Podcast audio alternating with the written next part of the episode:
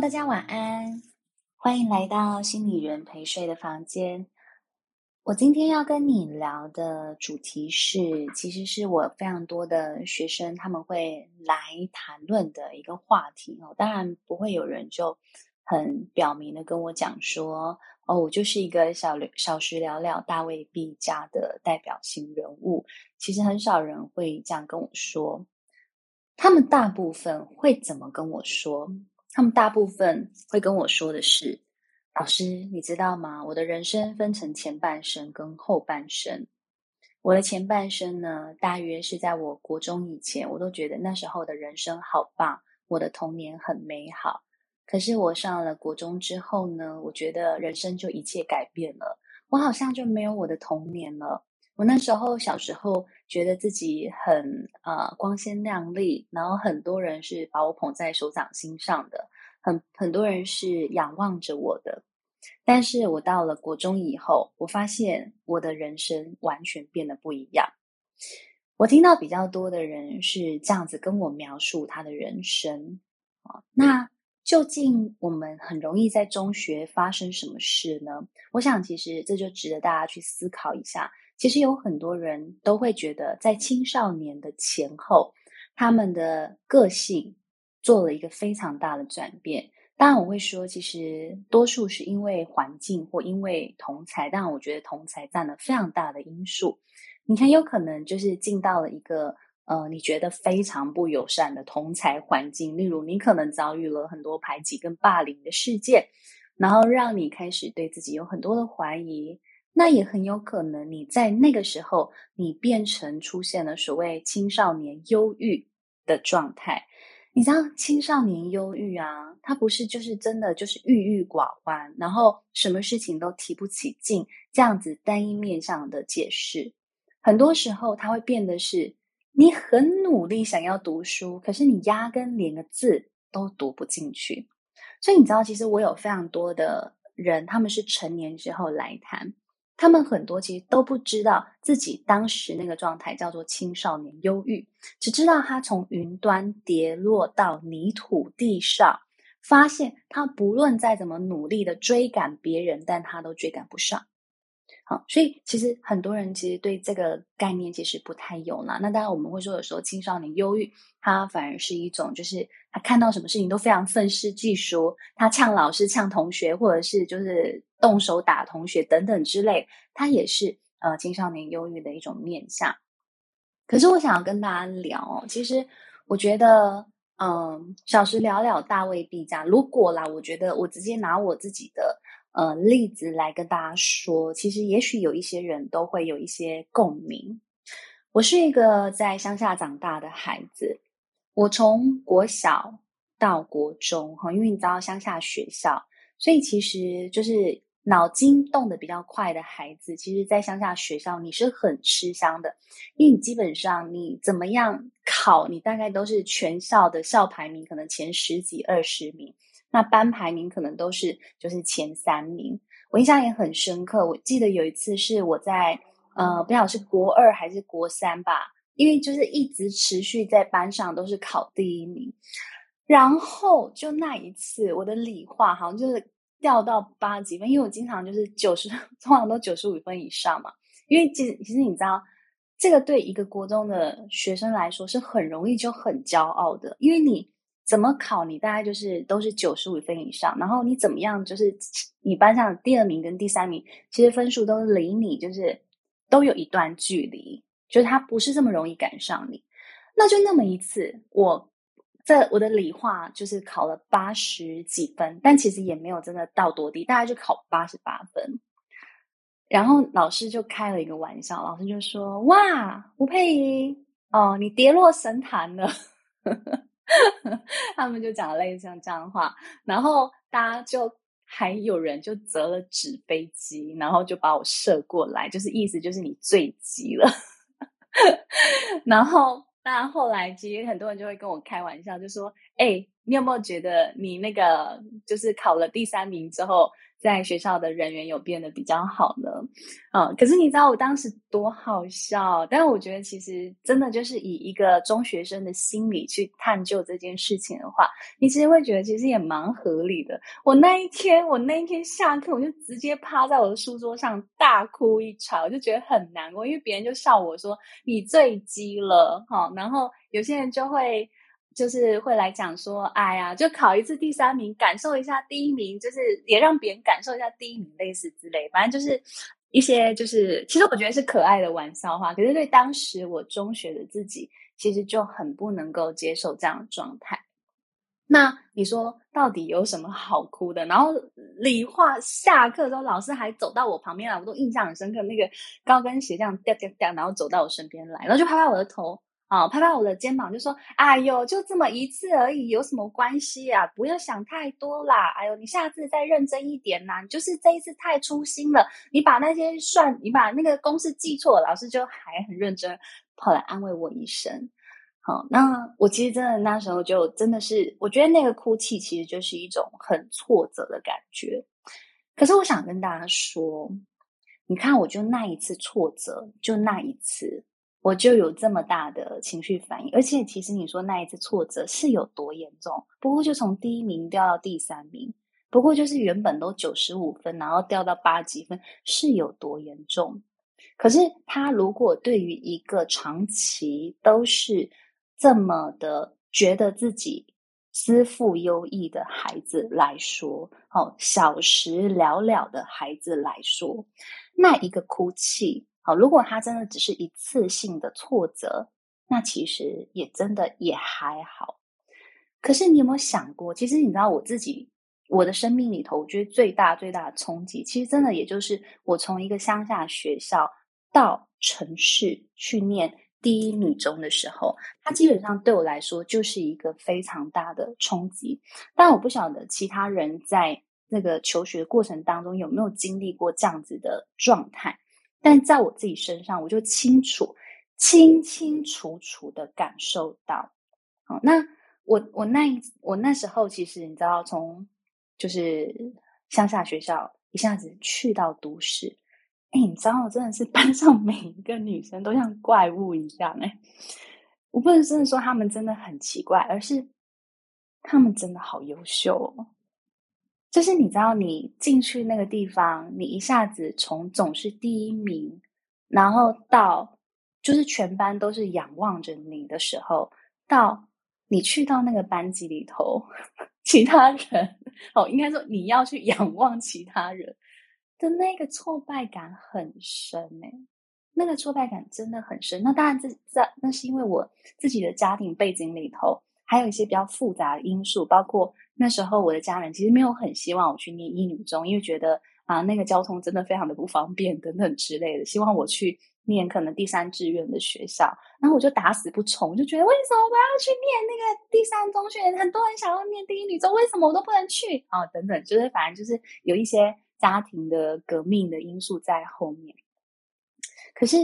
我当时候在呃那个。念书的过程当中啊，我我其实说真的，你说我不努力吗？哎，我真的也很认真哎，我那时候真的好认真，然后也去补习干嘛，然后就是你就是拼了命，因为你还是会很想要保有原本的那那一股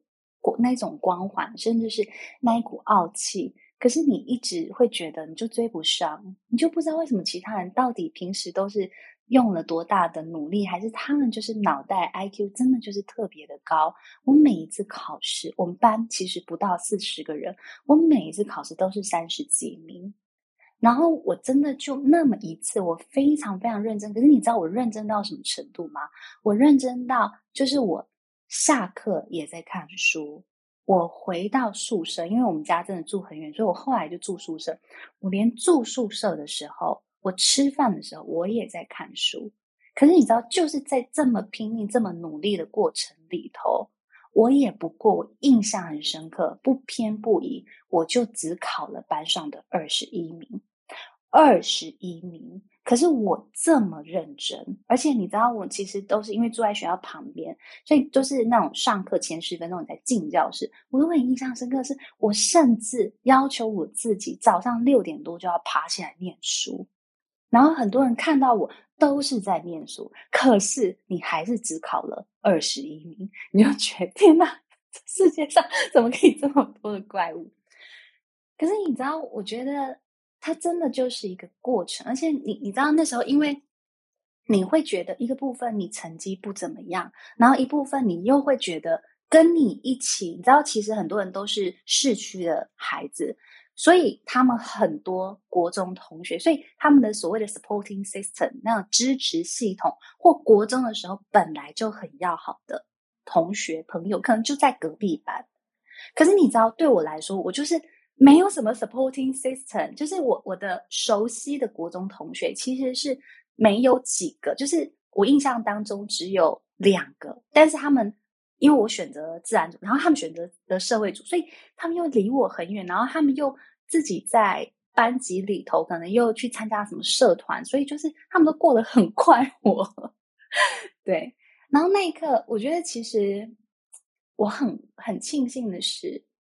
我没有就这样自我放弃，哦，那当然，其实我觉得我在班上，我其实也遇到了很棒的同学，然后当然就是一起都是三十几名的 同学，然后我们其实还是会一起念书，然后就是算是比较算是说，在这么困难的阶段里头，我还是顺顺的度过。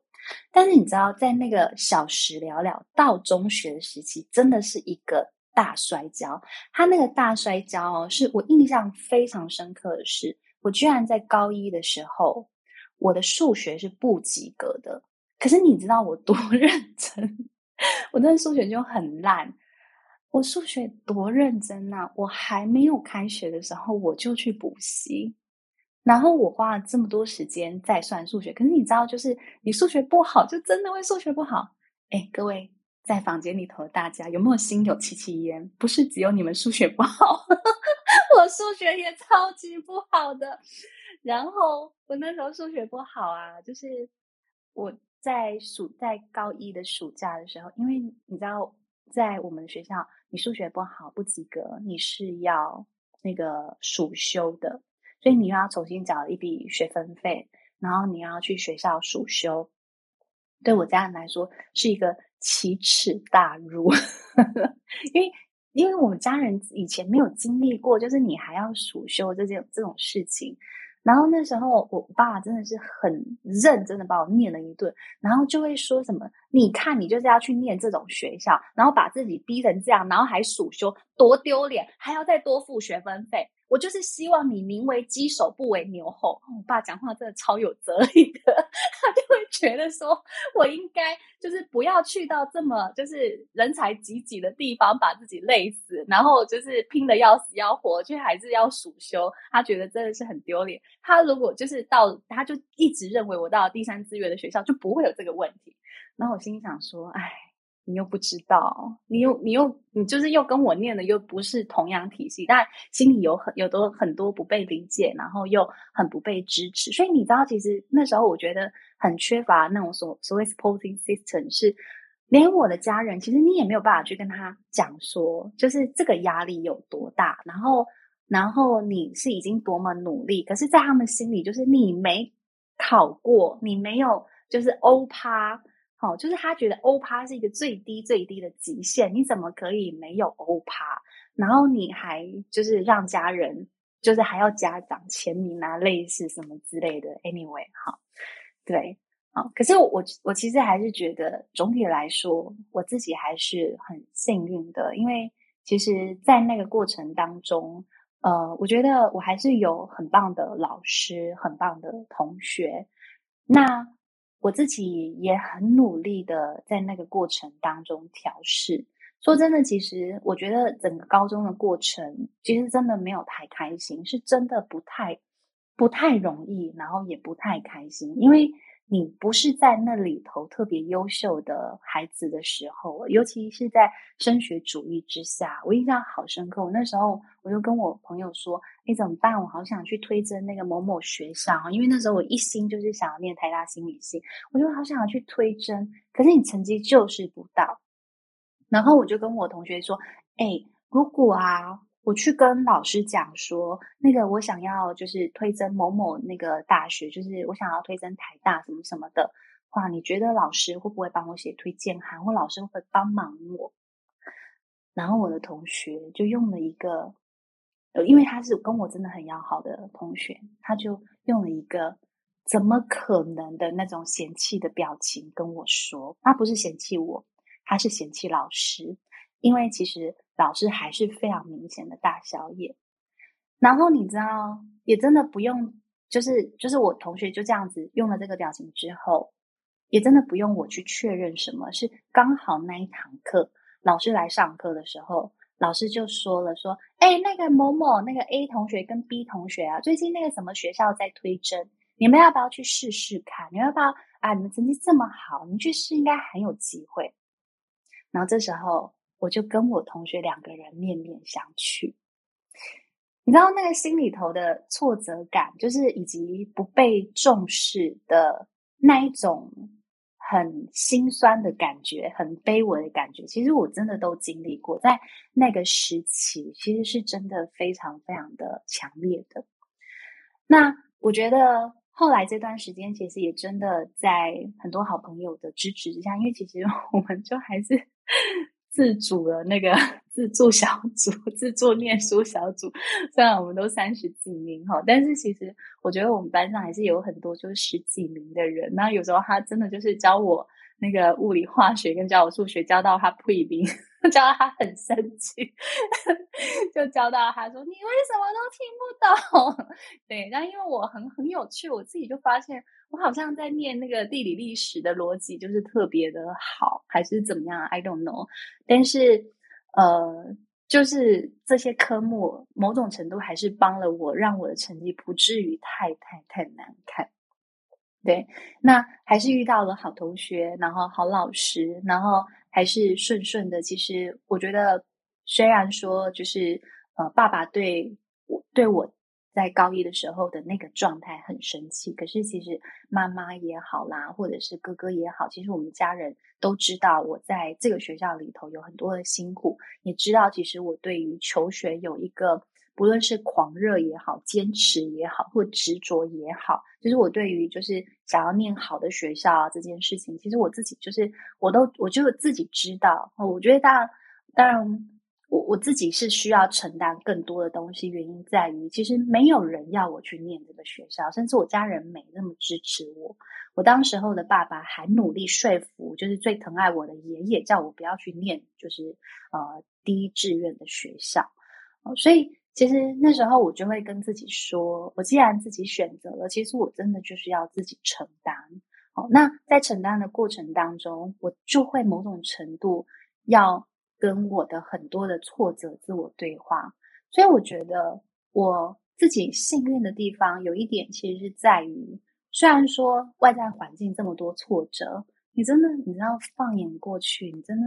跟你住在一起那些学姐们，然后同学们。个个都是医科导向，真的哦，我真的那环境好可怕。个个就是台大导向、医科导向，或至少就是台清交，就是你就是在那个环境里头生长。然后后来，我觉得是在这样子的环境里头，嗯，我就是我不断的跟自己的对话里，当然就会跟自己说，嗯。你要练习学会去承担这样子的挫折，然后你要练习去穿越这样子的挫折啊！虽然其实坦白讲，在这么挫折跟心理压力这么大情况下，我当时候的大学其实也没有考得非常好啊。那其实家人也就是对家人来说，其实说真的，坦白讲，对家人来说，他不觉得我大学考得不好，但我就是觉得我大学考得不好啊。那我想，我其实故事我就先讲到这里。我其实想要跟大家说的，不知道你们能不能去体会那个小时了了大卫毕加的感受。其实最重要、最重要的一个环节，就是你能不能处理长大过程当中必然而来的挫折感、挫败感。因为我觉得，在那个长大的过程当中，你可能会因为你小时了了的优秀，你开始进到了一个都跟你一样优秀，甚至比你还要优秀的圈圈里。可是，在那一刻，其实坦白说，你就要被迫很大量的成长，而且更密集的成长。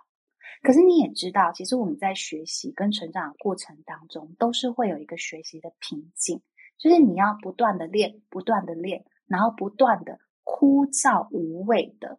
练习，然后去帮助你自己度过那个学习的瓶颈。可是很多小时聊聊、大未必佳的人，其实最重要的一件事情是，他们有时候会非常的迷恋小时候的那个光环。可是如果我们迷恋小时候的光环，它成为我们驱策自己前进的动力，那我觉得很棒。就是说，你会变得说，我为了要再现那个光环，我会有办法去跟我的挫折对话，我会有办法要自己。理性的去，可能我们要去 organize，或者是呃 scheduleize 我们的时间啊时程，我要怎么去训练自己？我会要求自己变得更自律。这个是一个就是正向驱动的力量。可是如果我们迷恋小时候那个光环，然后用那个光环跟用那个姿态来强烈的批判现在。或者是在要生的过程，在适应的过程的那一个很挫折的自己，然后一瞬间就是没有人关注的自己，因为你知道，在跳上去那一刻，除了你家人之外，哦，除了你的邻里之外，我的印象好深刻。我们我们乡公所。我在乡下，我们乡公所还贴了一张，还就是要到我家那个门口要去贴那个恭贺高中某某某某第一志愿哦，真的是很有趣。然后因为我妈妈就是也是在那个乡公所旁边工作，我妈就看到说：“哎，妹妹，不用不用。”好，那个我自己拿回家，自己贴在我们家里头，我们自己光荣就好了，不用昭告天下。所以你知道，你跳上去的那个过程，真的除了你家人会看着你，然后为你鼓掌之外，其他的其实真的就剩下，就真的是靠自己耶。因为你知道，你的同才之间呐、同样的，大家也都在那个要生的过程当中，就是焦头烂额。所以其实也不一定真的有人有这么多的余裕去支持你、教导你，除非他们真的超级天才。可是你跟超级天才在一起，然后你又会觉得羞愧无比，因为所有人的眼光都在他身上。可是你原本是一个这么多人给你眼光的人，那你就会更，你知道吗？你根本就不会想要在这种超级天才旁边陪当那个陪衬的绿叶。所以我我才会觉得说，其实。很多人他掉下来，他倒栽葱啊，其实很有可能是一个部分是你身旁的支持系统不够。那当然，其实我遇到的更多的情况是，他们说他们所选择这个学校或选择这个环境，根本就不是他们要的，所以他们是被推着进到那个地方去。那那我真的觉得。其实你就会少了更多去面对你挫败的动力。可是最终，我觉得说回来，OK，如果你觉得你同意，你现在是一个小时了了，大未必加的状态，你有时候你可能也会就是怀念起你的前半生，而且你前半生可能才过了不到十五年。啊，你会想起想念当时候的美好，想念当时候的天真无邪，然后想念当时候就是很多人把你捧在手心。哦，我觉得其实你一样是可以想念，可是同时我也会想要邀请你去想一想的是，难道我的人生只能被中学以后的这一段挫败经验给大幅的影响跟决定吗？我可不可以重新去看一看那一个充满挫败的青少年或青少女阶段？其实我遇到很多人，他们其实就是在这个阶段，不论他们是因为忧郁的状态，或跌落泥土地的状态，或不再拥有光环的失落或挫败状态。其实他最终都会变成一个我不愿意再看见自己的状态，所以他们就会把自己盖掉，他们会开始大幅度的隐藏自己，他们会希望最好再也不要有人看到我的能力，最好不要再有人提起我以前多么的光耀门楣，不要，因为我做不到了，我也不想努力了，我想要自我放弃了。所以有很多人其实可能是到了那个挫败指数累积到某一个顶点，他又不知道该怎么去排解这样的挫败的时候，他选择了另外一条路径是：我能不能更轻松的过我的人生呢？好，我能不能就不要去比拼什么了？可是，在这个过程里头，他们并没有真实的面对自己，他们有时候可能就是在逃离那一个其实。他们要要生，可是他们却没有那个力道。哦，当然我不会觉得，我不一定觉得说他们就是太懒散了啊，或者是太不自律。其实不一定，而是在那个时空背景之下，你觉得你支持你的力道，不论是你内在的心理的强度的力道，或者是外在环境支持的力道，可能都是不足的。所以会让你造就出一个，我觉得我选择了先放开吧，啊，或我盖掉，我盖住自己的光芒，我盖牌最好，没有人会再叫我继续出牌，我不用再去承受这些被嘲笑也好，被鄙视也好的心理压力。好，所以这就是我今天想要跟大家分享的《小时了了，大卫毕加》。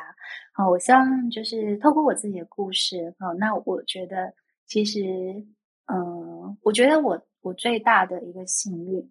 好，我真的觉得我最大的一个幸运是，我的家人在我坚持的时候，他们愿意去呃忍让，我觉得是忍让。我觉得是我的家人，他们愿意接受我当时候就是这么任性的坚持，我要去念这样的学校。那即便是他们也是很苦口婆心的跟我讲，就是你去念一个这么远的学校，然后你去到这么就是呃竞争激烈的学校，你确定你真的受得住吗？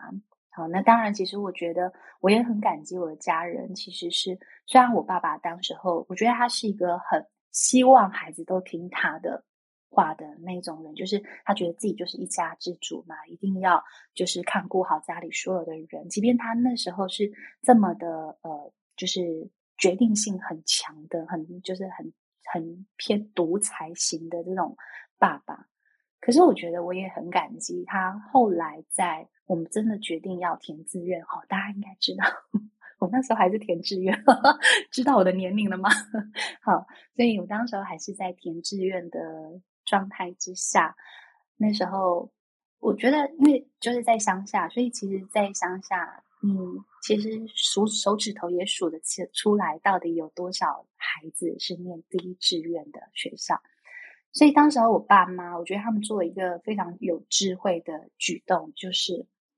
他们去探访了，就是在我们同样是在乡下，然后已经是那个孩子念完第一志愿学校的这样子的家庭，真的他就去拜访他们。我觉得其实后来我非常非常的感恩，不论是感恩我的爸妈，或者是感恩这个家庭，因为我相信他们一定跟我爸妈分享了什么样很重要的讯息，他们始终都不愿意 告诉我。对，然后。后来回来之后，我爸我爸爸再也没有去左右我选填志愿这件事情，所以我觉得其实我的幸运是在这里，是他们让我有选择的自由度。但是我觉得我也用我自己的承担跟负责来回馈他们提供给我的这个选择的自由度，因为这个选择的自由度其实让我知道，我不论接下来做什么选择。我都要能够评估自己到底有没有能力承担，即便是我会担心自己没有能力承担，我也要能够让自己在接下来走的那一段路里头，我要帮自己养猪、养饱这些能力。而其实这都是有可能的，只要我愿意知道这条路可能要长什么样的，我还很能够很理性的知道，那我缺乏什么能力。其实我就会慢慢知道，有很多事情我都是有办法去处理的。那我也基本上我就不会不断的落入这种小事了了，大未必佳的恐慌里头。好，所以我想这是我的幸运。我知道有非常多人的家庭没有这么幸运，没有这种选择的自由度。那我想也可能因为缺乏了选择的自由度，变成你要承担起很多你不是由你选择而来的这种挫折，其实心里会有非常非常多不平衡，甚至会有那种想要真的全部都放弃的感觉。我想其实这样的心情是很能够被理解的。好。好的，我想我今天这个主题我就分享到这边喽。好，希望就是让大家有一点感触。我觉得不论嗯、呃、是不是符合你自己的生命脉络，那我想也提供你一个呃思考的方向，呃，或者是提供你一个对于身旁的你的亲朋好友的某一些理解。好，我想都可以帮助你去拓展对大家心理状态的认识了。好，我想我现在就很快的来开放大家，有没有人，不论是你想要呃回馈我今天分享的主题，或者是你想要分享些什么的，好，都欢迎你举手来让我知道哈。哎，老师你好，好嘞，AB，老师就是嗯，我今天听你这个主题也是嗯，就是。很有感，很有感触，这样子就是，嗯，可能到就是顶尖大学的时候，就会觉得，哎，怎么同学可以厉害成这样，这样子，然后就是自己觉得在，就是可能很多人觉得我念顶大很厉害，可是学姐却跟我说，你不要说你是念我们这个学校这个系，说出去别人会笑这样子，然后就是，反正就是学校里面很多怪物啦，这样子，然后我自己就会。该怎么讲？就是我会很想要往上爬，然后会想要可能去美国，尤其是我最近在台湾发生了一些就是比较不好的事情，然后我就会很想要去美国发展这样子。然后可是我觉得我去美国发展也不知道会不会变得比较好，因为有可能会被变得更惨这样子。所以就是我很能够体会老师刚才说的那个小时了了，大会必佳，就是。越往上爬的过程中，就是嗯，其实会面临到的那些压力，就是挫折，其实是更多的。然后就是要想办法去承担，以及就是老师刚刚说的密集的成长这样子。所以我觉得我对这一块是还蛮有感触的这样子。然后以及就是会觉得说，不知道怎么让自己可以，就是可能会有一个那个瓶颈嘛，然后就是不知道说。有瓶颈的时候应该怎么克服？像老师，我觉得你刚才讲到说那个支持系统，我觉得就很重要。我觉得就是如果家人的支持，或是有同才的支持，或是有师长的支持，那可能比较容易就是通过那个 bottleneck。可是如果没有这些支持系统，只靠自己的力量，其实我觉得很多时候可能会撑不住。有时候可能可能他其实。并不是想要像我以前就是可能并不是想要放弃，可是因为我支持系统不够，所以我就后来选择了放弃。有时候可能只是想要休息，有时候只是想要有人可以接住我，然后让我喘一口气来，然后就可以继续往前走了。可是因为那个时候支持系统可能不够，所以我就选择啊，walk quit，然后我就离开了这个地方这样子。那事后想起来也是有很多后悔的，所以。对老师今天讲的这个主题，就是还蛮有感触的。对，以上就是我的 feedback，谢谢。好，谢谢 AB，很棒，很真诚哈、对啊，到底怎么样帮自己去穿过那个瓶颈？嗯，好问题。我觉得我人生基本上还是有很多的瓶颈啦。那当然，我会觉得其实有另外一个层次的幸运是，我觉得我身边一直都有很多很支持我的人。那当然，我觉得这些人究竟为什么有办法一直待在我身边？其实，呃，我想我们的关系里头有很多的彼此的支持性，而不是单向的支持性。所以，也许你可以重新去思考的一件事情是：如果我的支持系统它常有很不稳定的情况，嗯，因为坦白讲，我觉得我们人不会一直都是很有能量的，所以有时候其实当你能量很低的时候，其实你的确会很需要身旁的人给你一些呃加油打气的话，一些理解的话。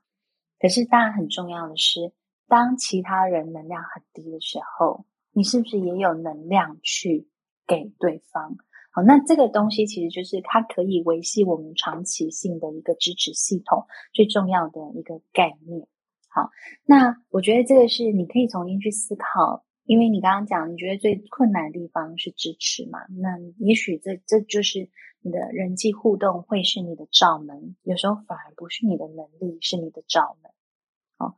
我看到很多人他们在工作里头的不顺遂，坦白说，我都不觉得能力是他们的困扰，因为我其实有很多人，他们都是一看就知道是聪明人嘛。对，那你就会知道是其实他们在人际里头可能有他们自己的执着，或有他们的自己的呃索取性哦，就是只拿不给。啊、哦，那其实关系很容易就失衡了，那关系也很容易就破裂了。好、哦，所以这个是呃回馈给你的部分了。好，谢谢老师，收获很多。谢好，谢谢你。好，来，Ariel，老师你好，你好。嗯、呃，就是我觉得我我自己一直是觉得我就是一个典型的小时了了，大未必佳的一个，呃，嗯、就是。嗯，就是这样子的一个人，因为我也是国小到国中，就是一直一直都是可能前前三名这样子毕业的，然后国中也是就是可能就是全班第二名毕业这样子，然后可是到高中也是就是一下子，因为尤其是我进了，就是我是差四分上桃园的第一志愿。可是后来就是进了，就是我我那附近的桃园高中的资优班，然后呃，其实其实 我现在反正就是就是觉得好像进了高中之后就是很很挫折，因为当时资优班的大家其实都很优秀，然后就跟老师遇到的状况其实是很像的，对，然后。后来就就完全放弃自己，对，就是觉得那时候觉得好像大家都很有心机，或者是大家都呃很为自己争取，然后没有人就是真的想跟你做朋友，然后那时候就觉得很孤单，然后甚至家里的人就是也因为我成绩不好，然后就开始数落我。因为家里就是做补习班的，然后他他们，我觉得他们就是把我当一个活招牌，就是我考得好，他们就会对我很好，可是考差了，他们就完全不想理我这样子。对，所以就很挫折，所以后来我完全放弃自己，甚至我后来的志愿是就是政大的韩文系，然后我很努力的，就是让我的数学考上全班第二名。八十几分，可是只考八十几分，可是他最后最后我上的科系却没有采计数学，我就觉得很挫折，然后就最后就上了就是很中等的国立大学这样子，然后现在现在工作是不错，然后也遇到了不错的另一半，可是就是觉得自己很不开心，就是应该说出社会之后才就是变成说有罹患躁郁症。然后就是觉得很不开心，一直很想要突破这个这个状态，可是一直会觉得别人无法理解我，然后别人无法同理我，甚至我的另一半，我也是很努力的表达我的想法，可是好像别人都无法理解，就会觉得一直觉得很委屈，可是又很想要努力，就是做了很多的事情，上了很多的课，上了很看了很多的书等等的。可是不知道怎么突破，所以想说老师能不能给我一些建议？这样子，谢谢。哇，Ariel 好辛苦哦。啊，听得都觉得很心疼。嗯，我觉得啊，真的，其实我先说几个我听到的点哦。因为如果我被家人当成活招牌的时候，其实有时候会觉得自己的生命有一点被物化的感觉。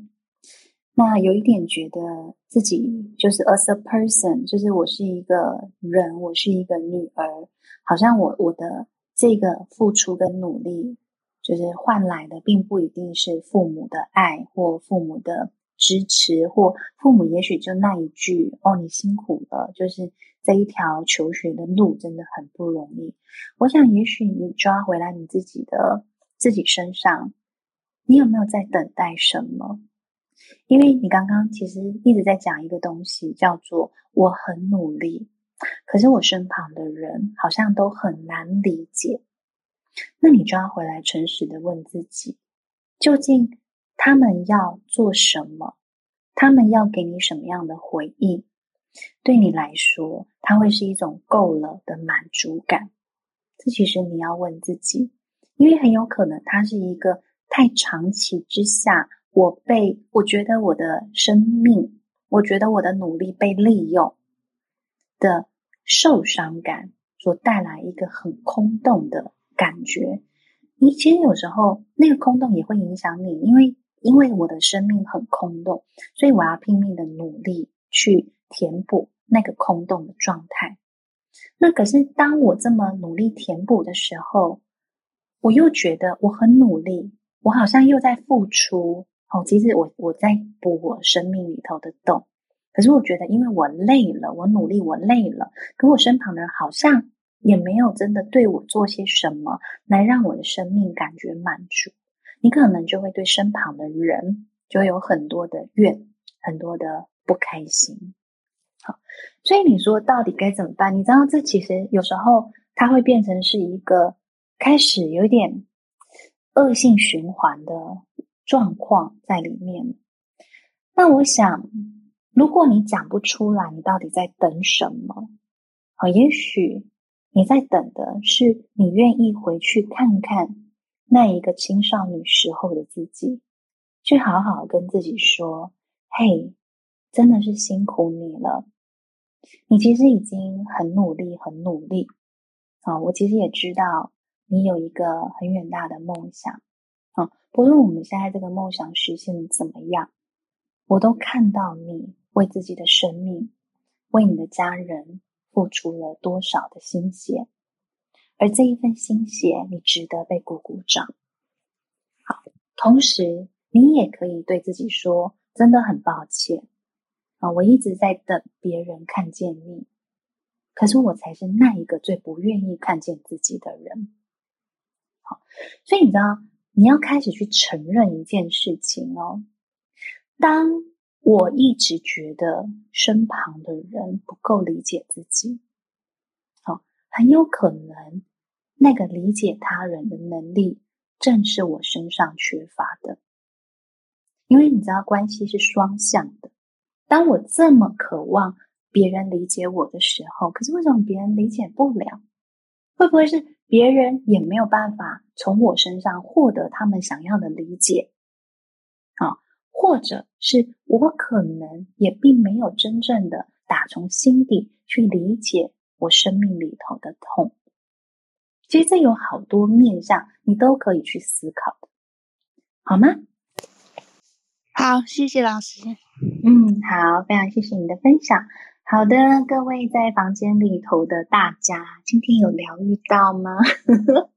我们今天点的疗愈啊，我觉得其实它有点像是青少年时期的一个伤痛的经验。好，那如果你对于今天这样子分享的内容，你其实非常的有感啊，那其实就很欢迎大家，你们可以到爱心理来参加家庭安全感啊。如果你觉得，这一个小时了了单位 B 加呢，是跟你的父母有关的话，那家庭安全感就是会非常适合你来深度自我探索的一个主题咯。那如果呢，你觉得嗯，我觉得我就是想要好好学会怎么去看顾我那个青少年、青少女时期那个跌落在泥土地上的自己。那我们有一门课叫做“成为内在父母”，也都欢迎大家可以来试试看啊，怎么样成为内在父母呢？其实真正的成长就是唤醒你内在的英雄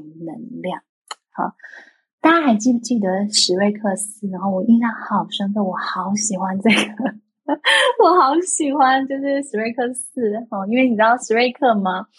他就是跟一个我我不知道是什么，是精灵还是魔鬼还是什么的，就是跟他打赌说，就是你偷走我生命里头的一天，然后你就是交换就对了。史瑞克斯就觉得说，那有什么差别？有什么关系？就一天而已，我现在活这么大岁数，就也不怕你一天偷走了。哦，结果他的那一天被偷走的，就是他出生的那一天。哦，那当然，那个史瑞克在之前就已经娶了老婆，叫菲欧娜嘛。那因为史瑞克出生的那天被偷走了，所以菲欧娜